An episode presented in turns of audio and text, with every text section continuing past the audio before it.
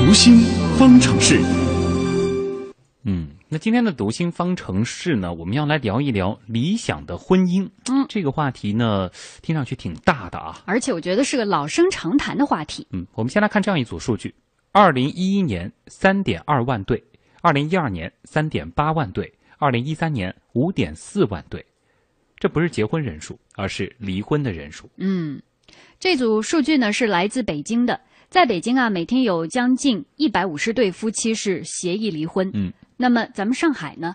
据上海市民政局公布的数据显示，二零一四年上海市共办理离婚登记有五万三千二百四十四对，哦，其中有百分之九十五都是因为所谓的感情破裂、性格不合。嗯，那理想的婚姻，当然每个人都希望拥有。那么，如何才能够打造一段理想的婚姻呢？在步入婚姻殿堂之前，在进入婚姻之后，我们需要做哪些准备？我们需要做些什么？我们的编辑叶星辰就此采访了国家心理咨询师、职业培训专家讲师张华，一起来学一下。张老师你好，你好，星辰。呃，现在离婚率好像确实是越来越高了，但是我们还是相信两个人在决定步入婚姻的时候是充满期待的。那为什么最后还是会这样一个结局呢？对你这个话题呢，包含内容特别丰富，可以讲的解读的点也特别多。你看，你提到理想的婚姻，对，理想的婚姻是每个人的渴求。不过我也问一下，你觉得什么是理想的婚姻？是从不吵架，两个人的性格完全匹配、完全融合，还是衣食住行、性样样顺心？其实我刚才所提的这几个，当我们想去打造一个理想的婚姻的时候，我们首先要理清一个观念：理想的婚姻是不是就是完美的婚姻？是不是就是不是吵架？当我们对婚姻的所有的期待都是说永远不吵架，两个人完全一致，样样顺心，对方永远对我好。可能当我们带着这种理念去期待那个婚姻的时候，可能我想在这个过程当中，可能更多的是失望。嗯，所以，当我们带着这样一种完美的要求去要求婚姻这种理念的时候，就注定了很难理想。当然，这也是我想给大家所提的第一个问题。当我们想去建立一个理想婚姻的时候，我们首先要对这个婚姻不能抱着一种完美的心态，它不是一个完美、特别特别的理想状态下的婚姻。就是要降低自我的预期。期待，对，呃，甚至是对婚姻有一个合理的认识。婚姻不是不吵架，而是如何把架吵得好。把架吵得好。对，如何吵一场有质量的架？比方说，当两个人经常吵架的时候，尤其是因为同一个话题不停的吵，甚至这个问题也不一定很大，那就说明什么呢？凡是我们特别去争吵的东西，都是我们内心里特别介意的东西。嗯，我们要从吵架当中去看到彼此，我们在乎什么，介意什么，来了解自己，同时来了解对方，而不是一味的去停止争吵，或者一味的不吵就好。那再一个，是不是对方永远对你好？不是要对方永远对你好，而是要自己有能力让自己好。对，嗯，因为你只有自己有能力让自己好，你才能不会永远的依赖对方对你好。因为这种永远的依赖可能会让你产生失望心，那同时也会让你产生愤怒感。就是不要把自己的幸福感完全寄托在别人身上。对，因为我们自己都没有能力让自己快乐，我们如何要求别人让我快乐呢？对，所以中国的父亲牵着女儿的手走向那个婚姻的殿堂的时候，告诉女婿说：“我女儿的好坏交给你了。”其实这句话，我想可能也是一个变相的诅咒。我们不能完全期待对方，我们可以去有这样一个希望，但是这个希望也可以让你失望。我们不能一味的去强加于对方。那么两个人当然也不是说要完全一致。我们其实，在婚姻当中，就像两个圆圈一样，是不停的去寻求更多的交集点，更多的兴趣爱好等方面的一致性、价值观的一致性。但永远不可能两个圆是一个圆完全重叠。当然，理想的婚姻也不是衣食住行性样样顺心，因为即使再好的夫妻也会有不顺。甚至曾经有个数据说，即使是非常理想的婚姻，他们之间大概也永远都会存在着百分之六七十的问题是永远得不到解决的。百分之六七十这么高的比例，对大事小事可能是永远无解的，得不到解决的，也就是说都会存在着冲突的。那无解就让它一直无解。那或许无解就是最好的解，因为两个人就是两个人，不可能完全是一个圆。嗯，我想这些是我们想打造一个理想的婚姻首先要思考的第一个问题。第二个问题呢，就是我们要接受彼此的差异。打个比方说，你去结婚，往往是和一个异性结婚，对不对？嗯，对，那异性结婚就意味着他是男的，你是女的；他是女的，你是男的，你们俩不一个型号。那么你了解和一个跟你不一样型号的人，他有哪些功能吗？所以很多女的就会说，哦，这个男的在跟我结婚之前很有责任心，嗯可是为什么结了婚之后不负责任？呃，很多男的也说，这个女的结婚之前很温柔，为什么结婚之后像个泼妇一样？那究竟是她变了，还是说因为你不了解对方，不了解异性它功能性能，而无法把它的性能发挥出来？那可能这也是很多人在进入婚姻之前完全没有去思考的问题。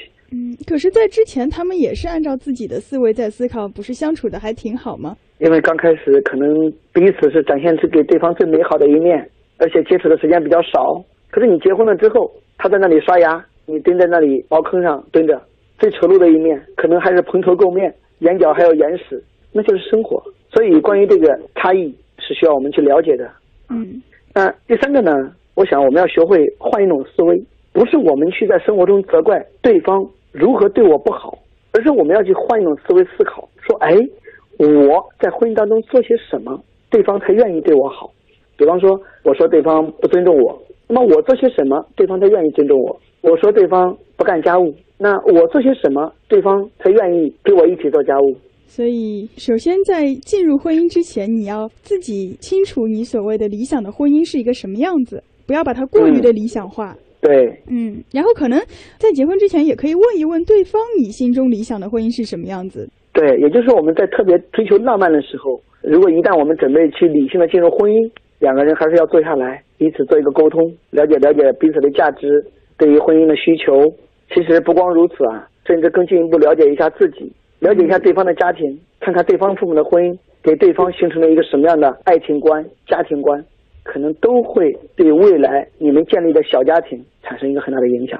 对，可能在沟通过这个婚姻观之后，真正进入到婚姻当中，可能就是要接受彼此之间的差异，并且注意方式方法，怎么样能够达到自己想要的、希望对方达到的一个状态。对，而不是一味的去苛求对方、批评对方。好的，谢谢张老师。嗯，学习了啊。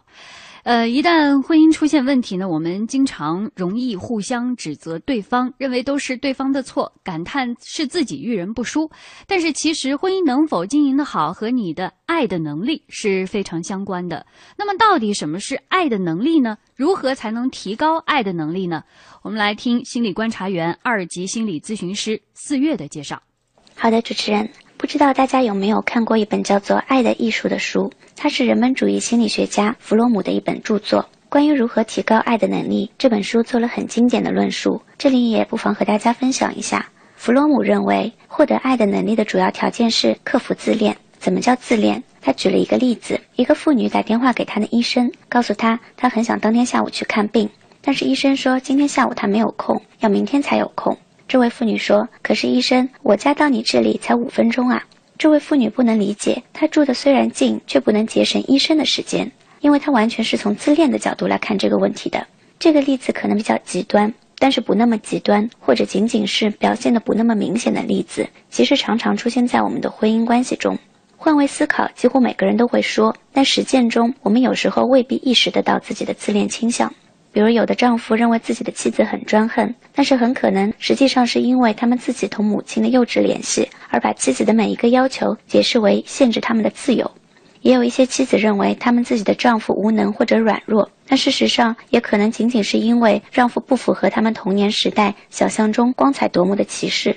很多夫妻总是说我是为你好，然后就想法子去改造对方，觉得对方处处令人不满意。很可能就是因为你不愿意接受对方本来的面目，你要求他成为你希望的样子，这其实是一种控制和利用，与尊重的原则是背道而驰的，而且往往会遭致对方强烈的反抗。爱的能力是一种与你个人的成熟度有关，需要你努力去发展自己的全部人格，并以此达到一种创造倾向的能力。现在很多年轻人关心自我成长，其实不妨可以去看一看这本书。主持人，嗯，好推荐了。一本书啊，哎，这个弗洛姆的一本非常有名的著作叫做《爱的艺术》啊，这是我们刚才四月推荐给大家的。是，那节目还剩下一点时间，我们也留给叶星辰给大家盘点一下今天网友的一个互动情况，还有嗯中奖的名单啊。对对，这个非常关键。嗯，其实这个关于这个理想婚姻的话题啊，很多网友还是蛮感兴趣的。像阿基米德上 HD Cat 在说，呃，近年来离婚的确是越来越多了。他说他是八八年的，嗯但是他嗯同学当中已经有三对离婚了。哦，嗯，然后傲雪他说啊，美满的婚姻是需要双方来维护的。啊、另外相互谦让也是非常关键的。还有小燕燕她说啊，男性和女性对于理想的婚姻可能的确是想法会不一样。嗯嗯，对，男女本来差异就很大啊。对，呃，除此之外，也有网友提到，这个婚姻的确是一门学问啊，内心和情绪的健康才是一个人幸福的开始。嗯嗯，另外，呃，也有网友说到，太多的时候我们都是在猜测，可能就是在猜对方理想的婚姻会是什么样子的。但其实更好的方法就是直接问对方嘛，对吧？呃但是 但是很多时候可能也是会担心，就一旦问了，答案可能不哎，是你有想要的。些东西他不能开口。对，啊，呃，但像网友似乎这个比较玄。妙啊。有有一些悲观了，他说，当这个理想爱情碰到现实婚姻，总有一个要牺牲。这个嗯啊、大家想说的话还挺多的啊。嗯是哎，关于这个爱情和婚姻，其实美满的爱情和婚姻是每一个人内心深处都是非常渴望的啊。嗯，这也是人追求的一种自由的权利啊。嗯，那今天的这个中奖情况有了吗？啊、今天的中奖情况，第六十层是启东橱柜，嗯，然后恭喜。八十层是沈红，一百层让我数一下，好，那时间已经所剩不多了，大家可以再关注一下，在呃今天的这个节目结束之后，实验助理的一个最后的一个中奖情况的汇关注，阿基米德以。磁铁为准，好吧对？，好。